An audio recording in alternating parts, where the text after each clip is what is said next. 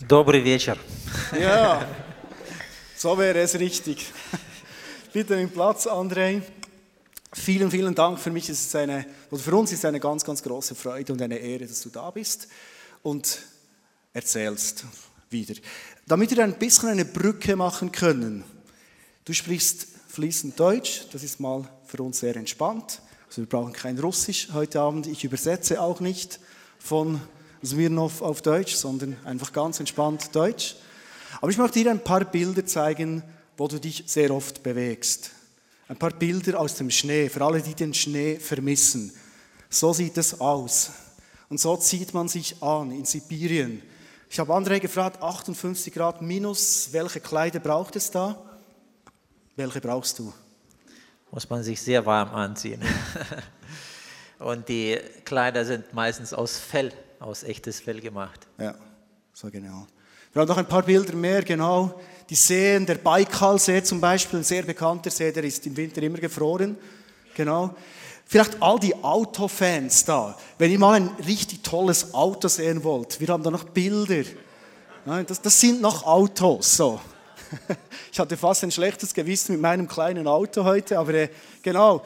Und das sind so, was sind das für spezielle Fahrzeuge? Ja, das sind Amphibierfahrzeuge, die können auch schwimmen im Wasser. Ah.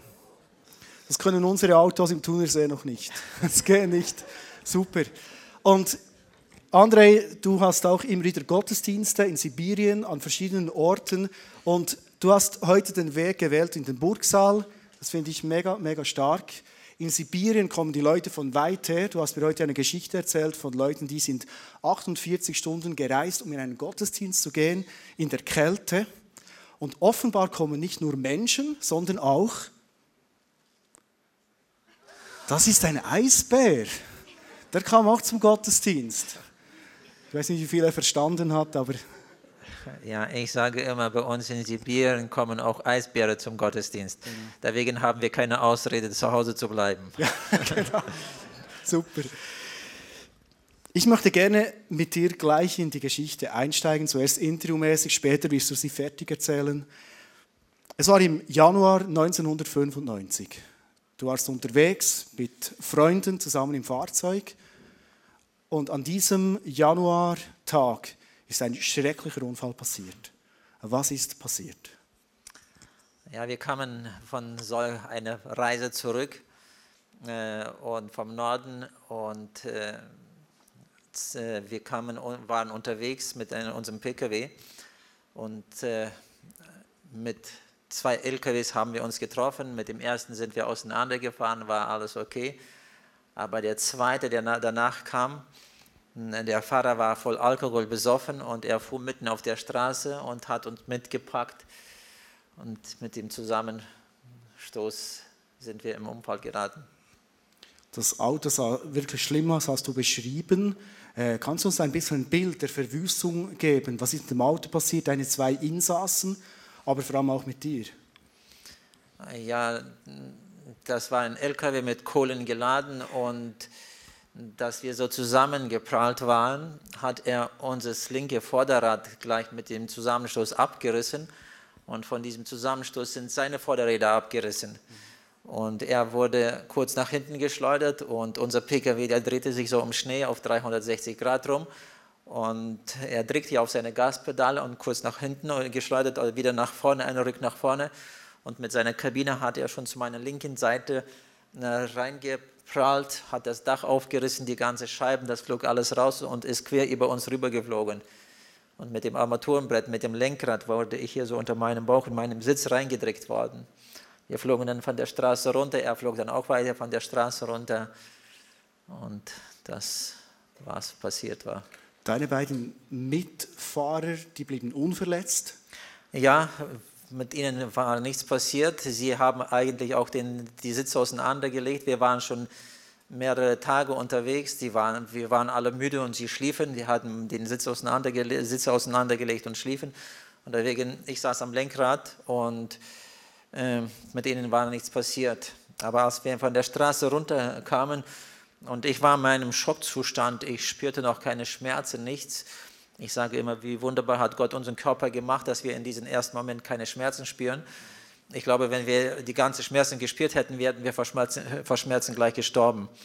Aber äh, als sich dann alles beruhigte, alles still wurde, mein erster Gedanke war, was ist mit meinen Mitarbeitern? Und ich drehte mich hier so äh, zur rechten Seite, hier vorne zur rechten, schlief äh, Viktor so auf dem ganzen Kopf höher als ich, breiter in den Schultern, hat den Sitz auseinandergelegt und schlief. Und ich sah, wie er aufsprang und versuchte, die Tür aufzumachen, so mit der Schulter. Und sie war eingeklemmt und sie ging nicht auf.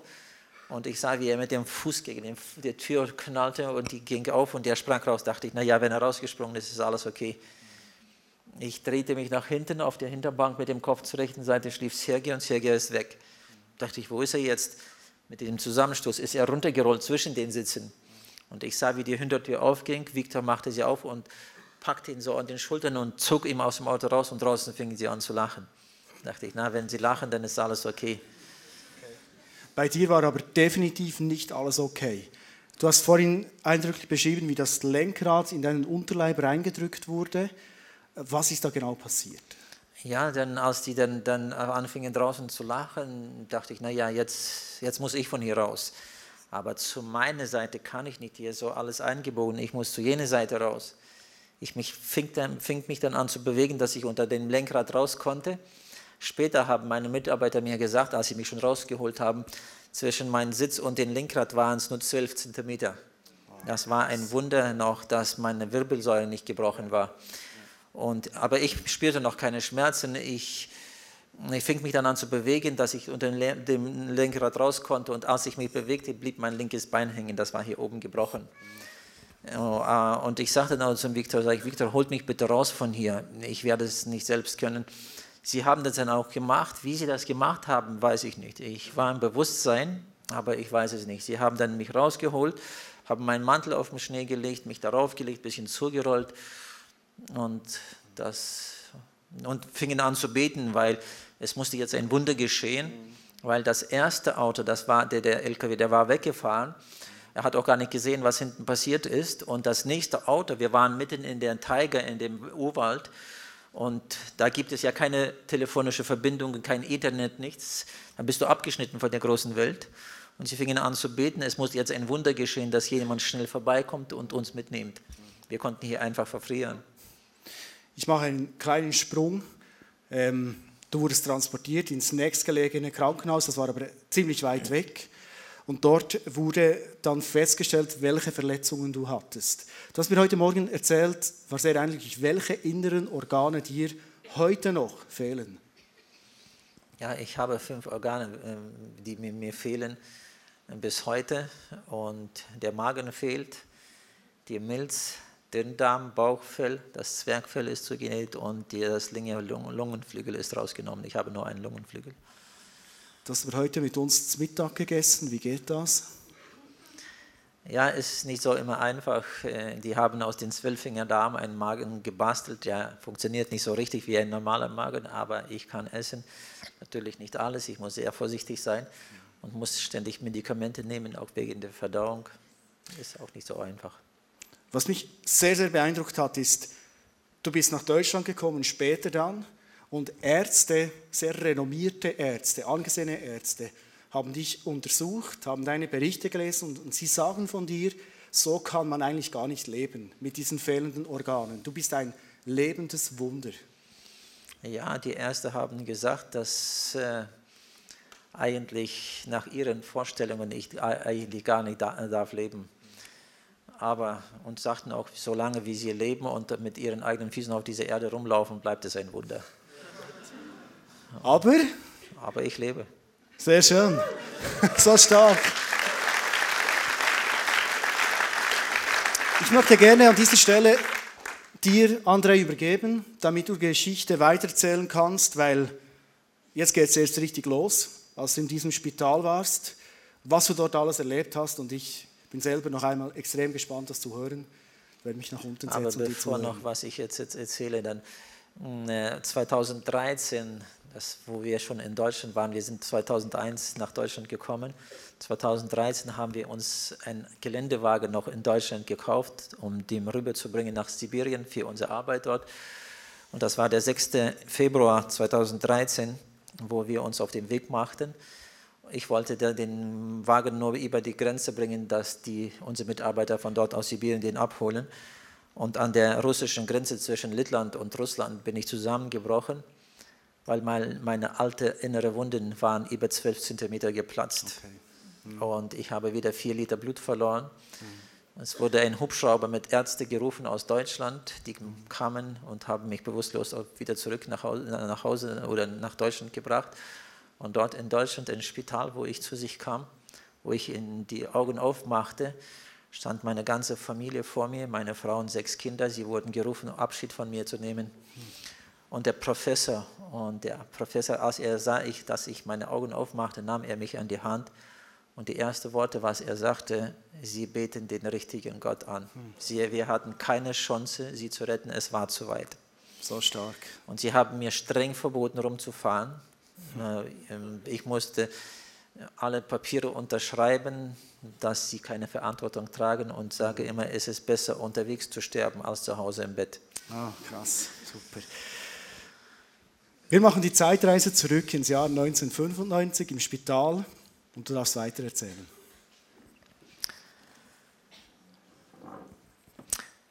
Ja, meine Lieben, das Thema Leben und Tod als sie mich nach, ins Krankenhaus brachten.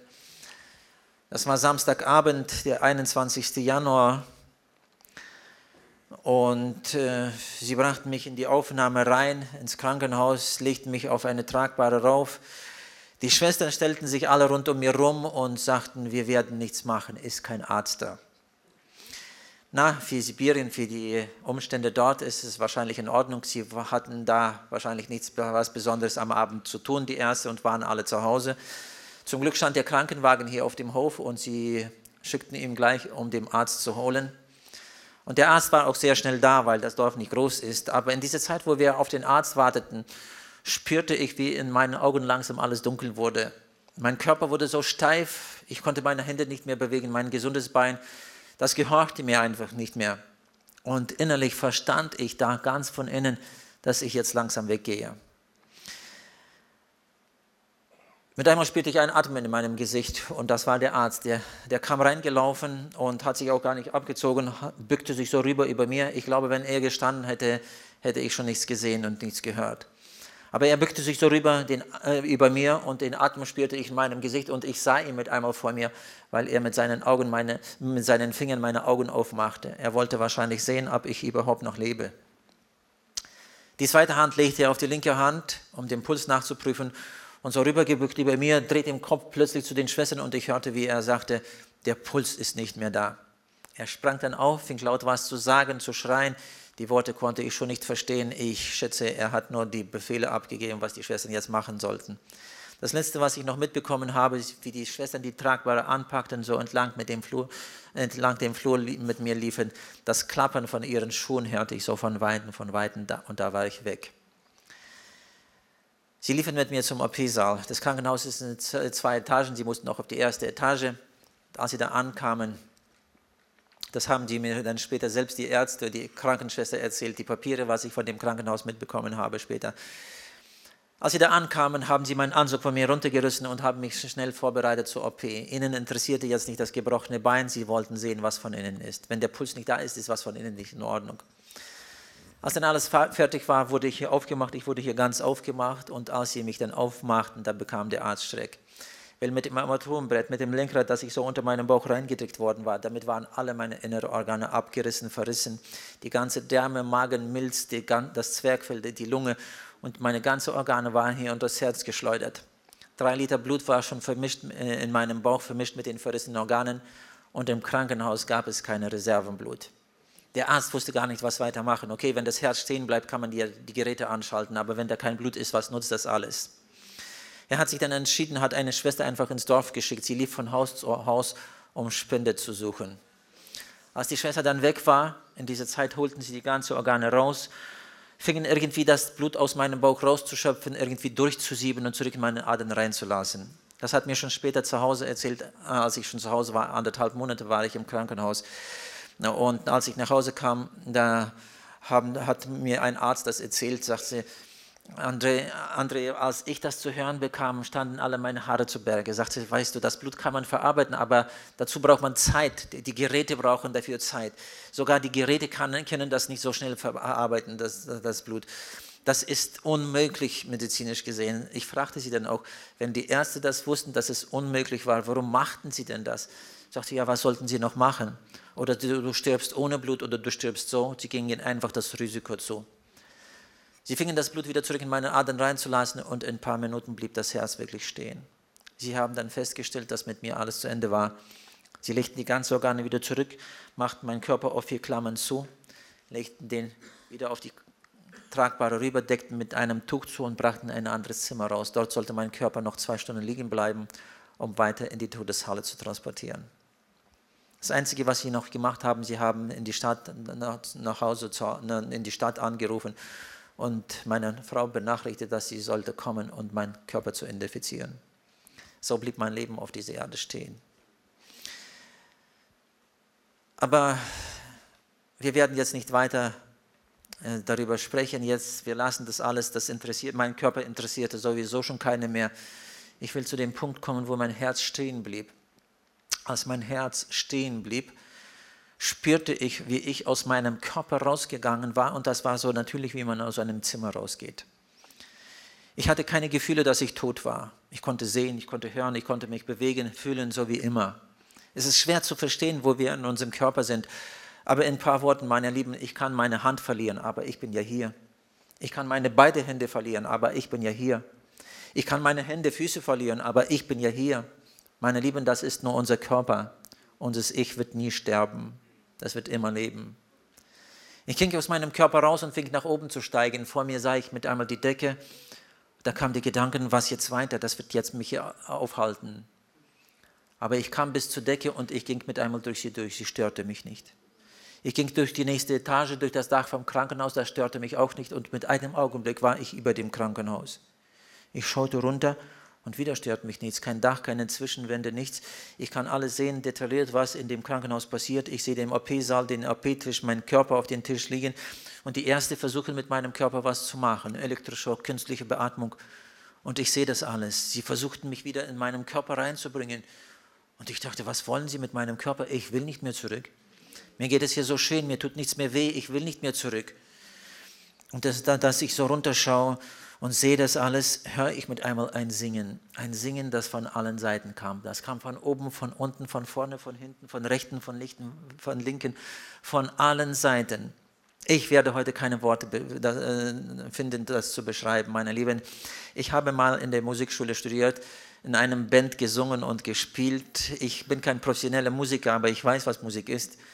Aber hier auf Erden habe ich sowas nicht gesehen und nicht gehört. Meine Lieben, das singt der ganze Himmel das singen Engel, das singen schon die, die dort sind. Das ist was Herrliches, was Grandioses. Ich sage immer, wenn wir mal dorthin kommen, werden wir mitsingen. Und wir Pastoren brauchen, nicht mehr, brauchen dann nicht mehr predigen. Da wird Jesus sein. Ich warte auf diese Zeit. Ich höre das Singen. Da dachte ich, wie kann hier noch singen, dass ich so runterschaue auf das Krankenhaus und höre das Singen, dachte ich, wer kann hier noch singen? Ich hob meine Augen so auf, schaute so nach vorne. Das Singen kam auch von anderen Seiten, aber ich schaute so nach vorne und von Weitem, von Weitem sah ich eine große Schar Menschen in weißen, glänzenden Kleidern. So ganz bis unten, die waren so glänzend weiß, heller als das Licht, heller als die Sonne. Und sie kamen mir entgegen und sie sangen auch. Sie kamen immer dichter und dichter, das Singen wurde immer lauter und lauter.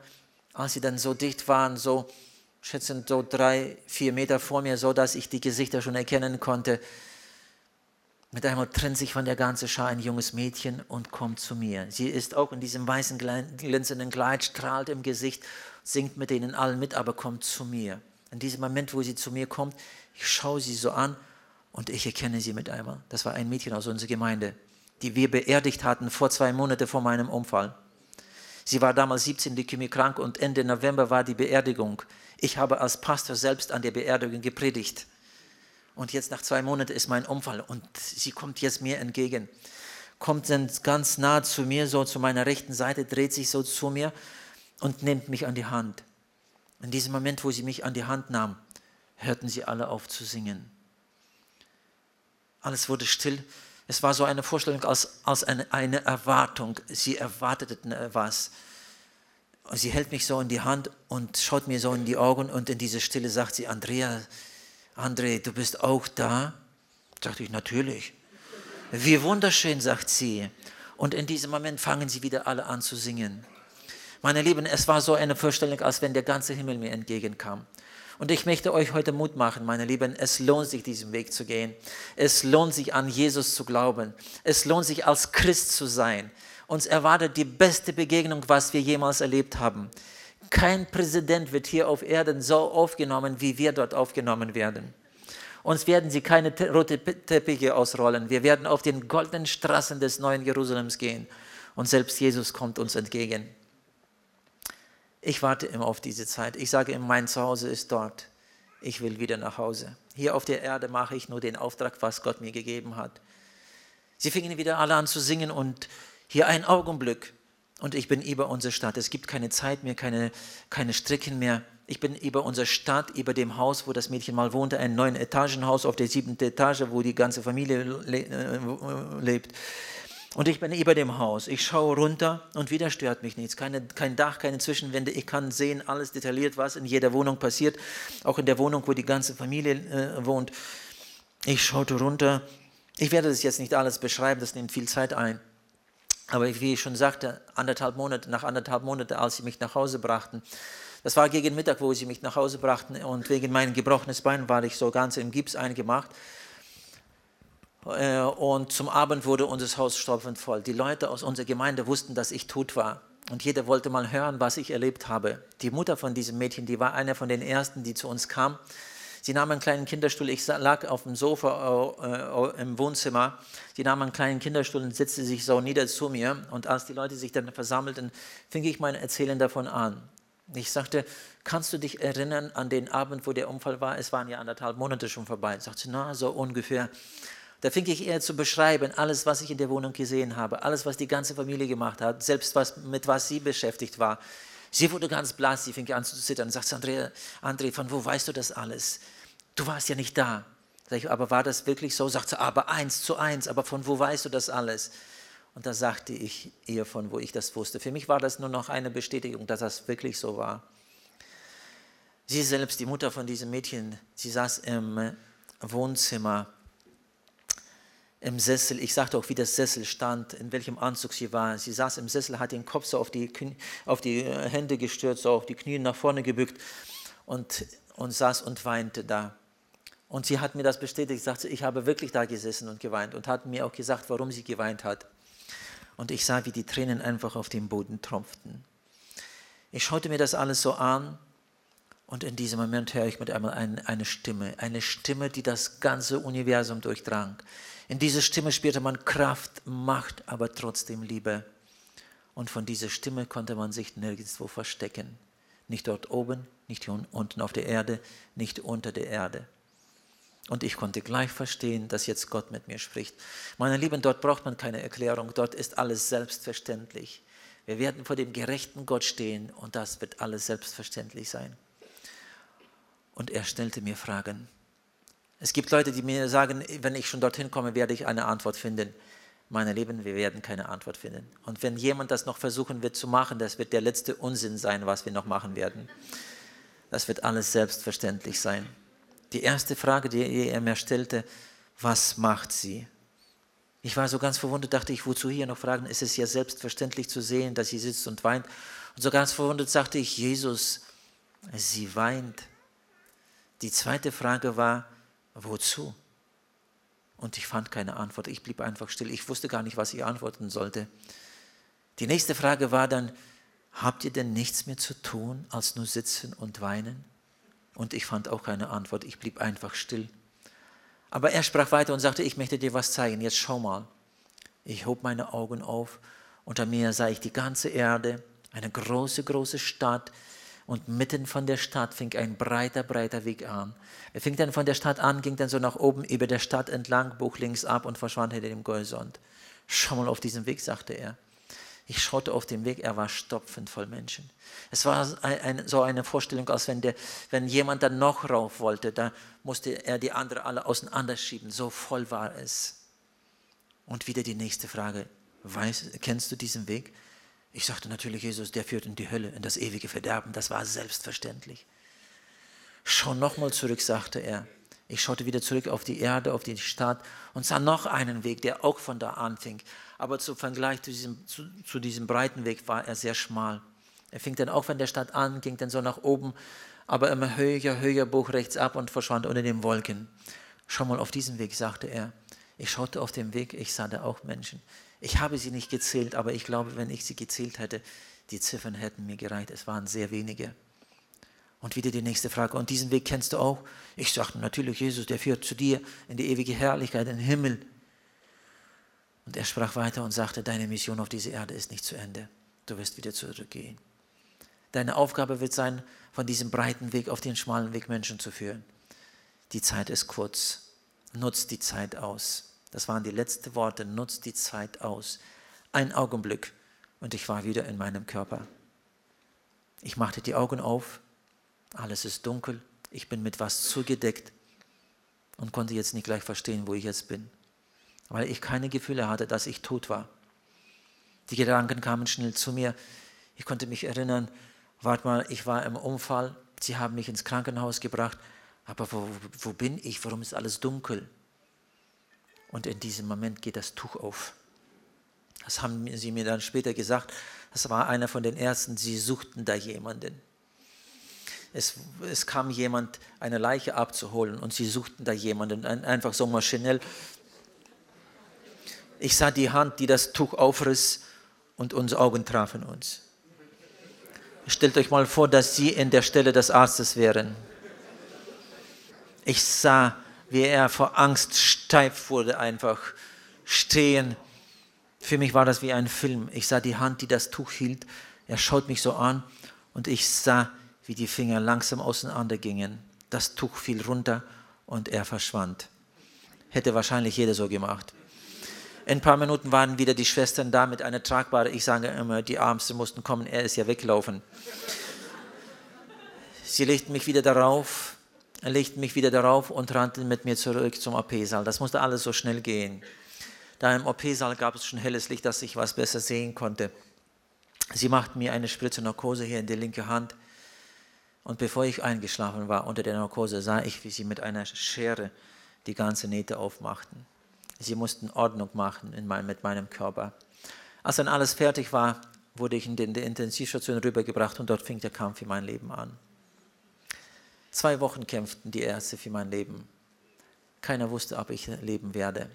Aber ich wusste, dass ich leben werde, weil, weil es Gott mir gesagt hat.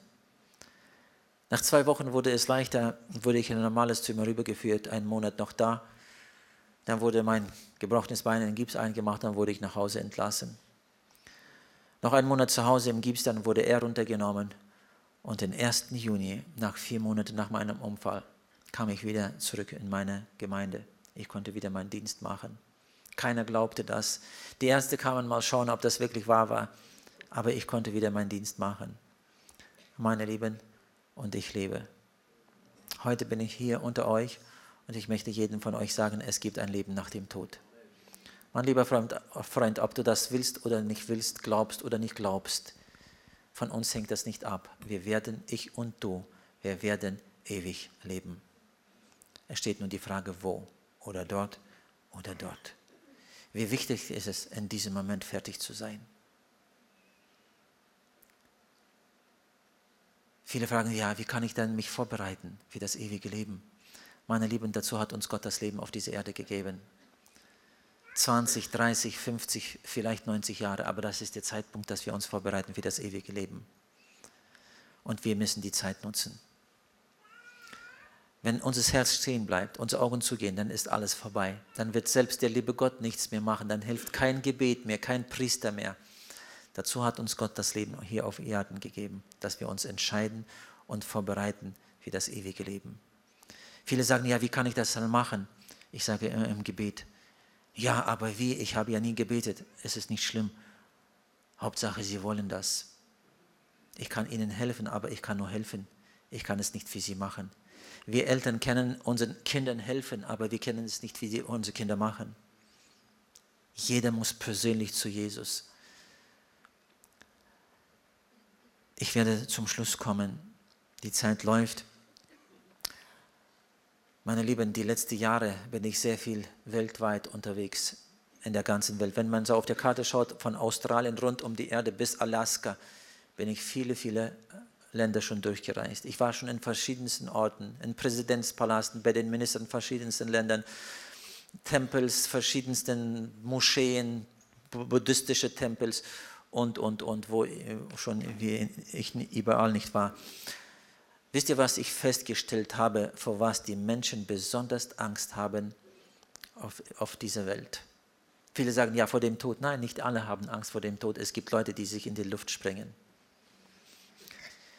Die Leute haben heute Angst, ehrlich sein für sich selbst. Wir kennen ja alle betrügen, aber sich selbst kennen wir nicht betrügen. Wir wissen ja alles, was in unserem Leben abläuft. Ein kleiner Test. Wie oft werdet ihr im Tageslauf gefragt, wie geht es dir? Was antworten wir? Gut. Warum antworten wir so? Dass sie abhauen, dass sie keine anderen Fragen stellen, obwohl schon alles schief läuft. Aber wir wissen ja, was in unserem Leben abläuft. Meine Lieben, meine Lieben, mit zwei Fragen werde ich schließen. Zwei Fragen. Aber sind Sie mal ehrlich für sich selbst jetzt an diesem Abend. Mein lieber Freund, die erste Frage. Auf welchem Weg befindest du dich heute? Auf dem breiten oder auf dem schmalen?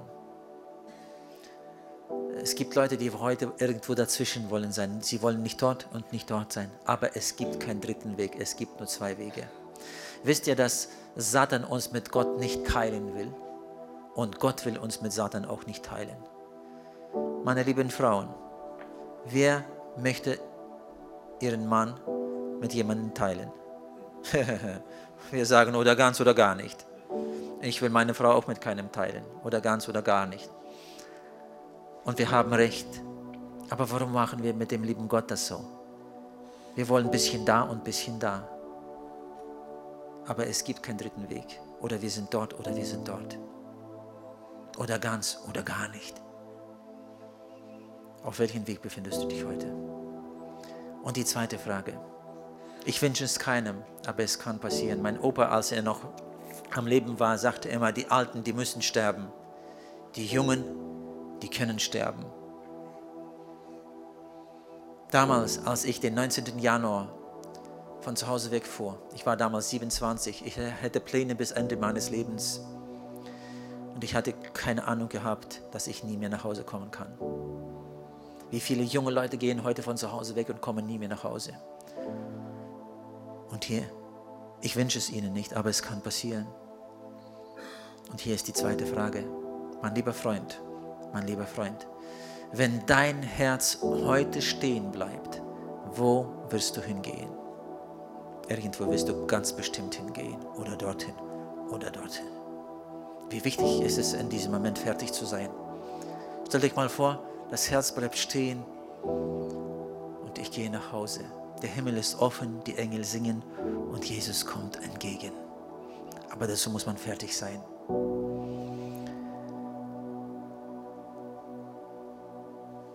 Mein lieber Freund, ich möchte dich einladen zu Jesus. Nicht zu mir, nicht in die Gemeinde, nicht in die Kirche, zu Jesus. Ich weiß, dass du Jesus brauchst.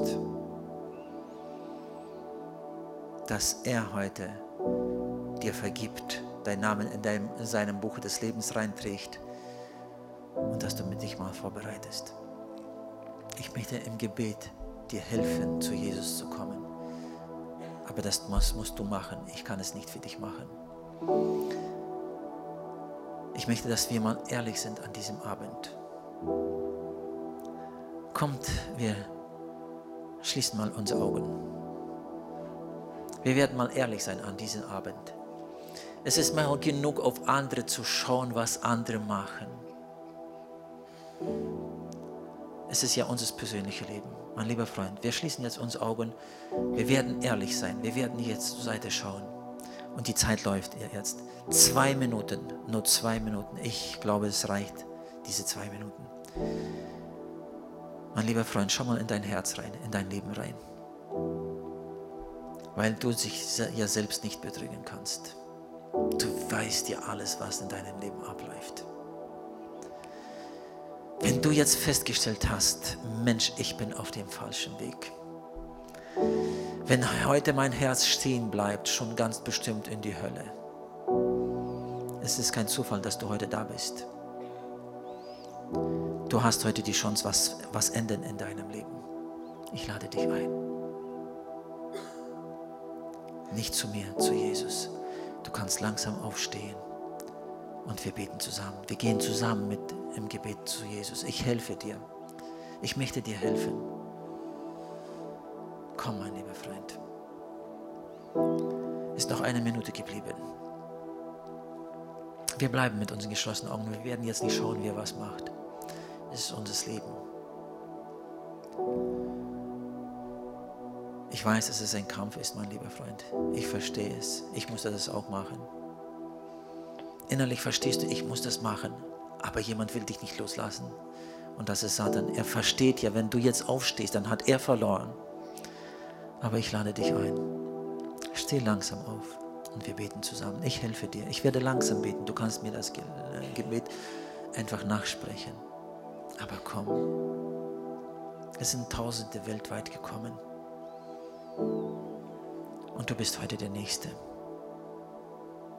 paar Sekunden noch. Paar Sekunden noch. Ich lade dich ein. Vielleicht warst du mal mit Jesus zusammen, aber du bist weggegangen. Du bist verzweifelt. Jesus ist heute da. Ich lade dich ein. Komm. Paar Sekunden noch. Du kannst einfach lang, langsam aufstehen und wir beten zusammen. Komm, mein lieber Freund. Geh nicht weiter ohne Jesus. Es ist zu gefährlich, weiter so zu leben. Ich möchte, dass wir zusammen beten. Ich werde jetzt langsam beten, sprechen Sie das Gebet mir einfach laut nach. Möge es Gott hören, was Sie von ihm wollen. Möge es Satan hören. Er muss das hören, dass Sie von ihm weggehen. Wenn jemand sich noch anschließen will, stehen Sie schnell auf und wir beten zusammen aber beten Sie mit. Bleiben Sie nicht stillstehen. Beten Sie einfach laut mit. Und wir beten jetzt. Mein Jesus, ich komme zu dir so wie ich bin.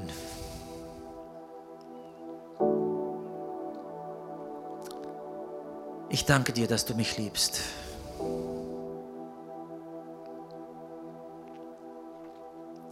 Aber ich erkenne, dass ich bis heute meine eigenen Wege gegangen bin. Und das war falsch. Vergib mir. Ich verlasse den breiten Weg. Satan, ich sage mich von dir ab. Ab heute gehöre ich nicht mehr dir. Ich gehe zu Jesus. Jesus, nehme mich an vergib mir meine Sünden. Trage meinen Namen in deinem Buch des Lebens ein. Ich nehme dich als meinen persönlichen Erretter an. Du bist jetzt mein Vater und ich bin dein Kind. Hilf mir, diesen Weg zu gehen und bis zum Ziel kommen. Ich danke dir, dass du das machst. Amen. Sie können Platz nehmen. Ich möchte noch kurz für Sie beten. Jesus, ich danke dir für diesen Abend. Ich danke dir für jedem, der sich jetzt entschieden hat, dir nachzufolgen. Ich habe alles gemacht, was ich konnte, aber sie gehören nicht mir, sie gehören dir. Ich bitte dich, dass du, Jesus, ihnen hilfst, sie führst und dass sie zum Ziel kommen. Ich weiß, dass es nicht einfach sein wird. Satan wird alles versuchen zu machen, sie wieder von diesem Weg runterzubringen. Aber da wo es so schwer sein wird, dass sie keine Kraft mehr haben werden, weiterzugehen, hilf ihnen. Nehme sie in deine Vaterhände, führe sie, trage sie, aber dass sie zum Ziel kommen und treu bleiben bis zu Ende, dass wir die Ewigkeit mit dir verbringen. Ich segne sie in deinen Namen.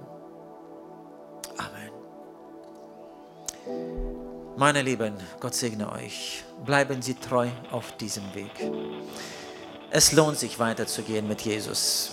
Und wenn wir uns nie mehr sehen werden auf dieser Erde, werden wir uns dort oben sehen. Ich werde auf Sie warten. Wenn jemand von euch zuerst dorthin kommt, warten Sie auf mich. Ich komme auch dorthin, da werden wir Jesus zusammen loben und preisen. Aber bleiben Sie treu auf diesem Weg. Es lohnt sich. Da im Ausgang, jetzt nach dem Schluss, habe ich DVDs mit, mit dieser Geschichte. Natürlich ist da ein bisschen mehr drauf, weil ich da ein bisschen mehr Zeit habe. Es ist in meinem Studio aufgenommen. Es, es gibt in Deutsch und in englischer Sprache. Ich will keine, oder wir wollen keine Gewinne dadurch machen. Eine DVD kostet nur 5 Franken. Nehmen Sie es mit, schenken Sie es jemandem. Schauen Sie es nochmal zu Hause durch. Vielleicht wollen eure bekannte Verwandte nichts von euch hören. Schenken Sie es ihnen. Sie werden das heimlich mal zu Hause doch reinstecken, mal schauen, was da drauf ist. Ich konnte jetzt viele, viele solche Zeugnisse erzählen, was Gott dadurch gemacht hat. Ein kleines Zeugnis noch. Die Zeit läuft eigentlich, aber das war in Deutschland, war ich unterwegs auf der Autobahn. Ich fuhr an der Tankstelle ran, ich musste mein Auto tanken, habe mein Auto voll getankt und kam dann bis zur Kasse zum Bezahlen, reicht der Kassiererin, der jungen Dame, da meine Karte drüber und sie schaut mich an und nimmt meine Karte gar nicht. Ich schaue sie an und sage, ist was passiert? Sagt sie, Sie sind der Mann, der tot war. Sagte ich, ja, aber von wo wissen Sie das? Oh, und dann fing sie an zu klatschen, verließ die Kasse, kam so rausgelaufen zu mir, umarmte mich die Leute alle an der Tankstelle schauten sich um, was jetzt passiert. Sag ich, warten Sie mal, aber was ist passiert? Sagt sie, wissen Sie, ich bin Ihre Schwester. Ich habe Jesus angenommen, jetzt vor kurzem. Ich habe mich taufen, taufen gelassen. Ich gehöre Ihnen. Sag ich, aber wie ist das passiert? Sagt sie, ja, weiß ich jetzt nicht, wie ist das passiert. Ein Mann hat hier getankt sein Auto und hat, hat äh, bezahlt und bevor er weggegangen ist, hat er bei mir hier auf dem Tisch ihres DVD liegen gelassen. Ich habe sie mitgenommen, zu Hause reingesteckt, nachgeschaut und zum, zum Schluss gab es das Übergabegebet. Ich habe Jesus angenommen, ich gehöre sie und umarmte mich wieder. Sag ich, wie hat das gemacht? Sagte, keine Ahnung, es, es, es gehen ja hier Tausende durch. Jemand hat das gemacht. Meine Lieben, machen Sie es auch. Nehmen Sie es mit, schenken Sie es jemandem. Gott segne Sie und bis wir uns wiedersehen. Dort oben schon ganz bestimmt. Danke.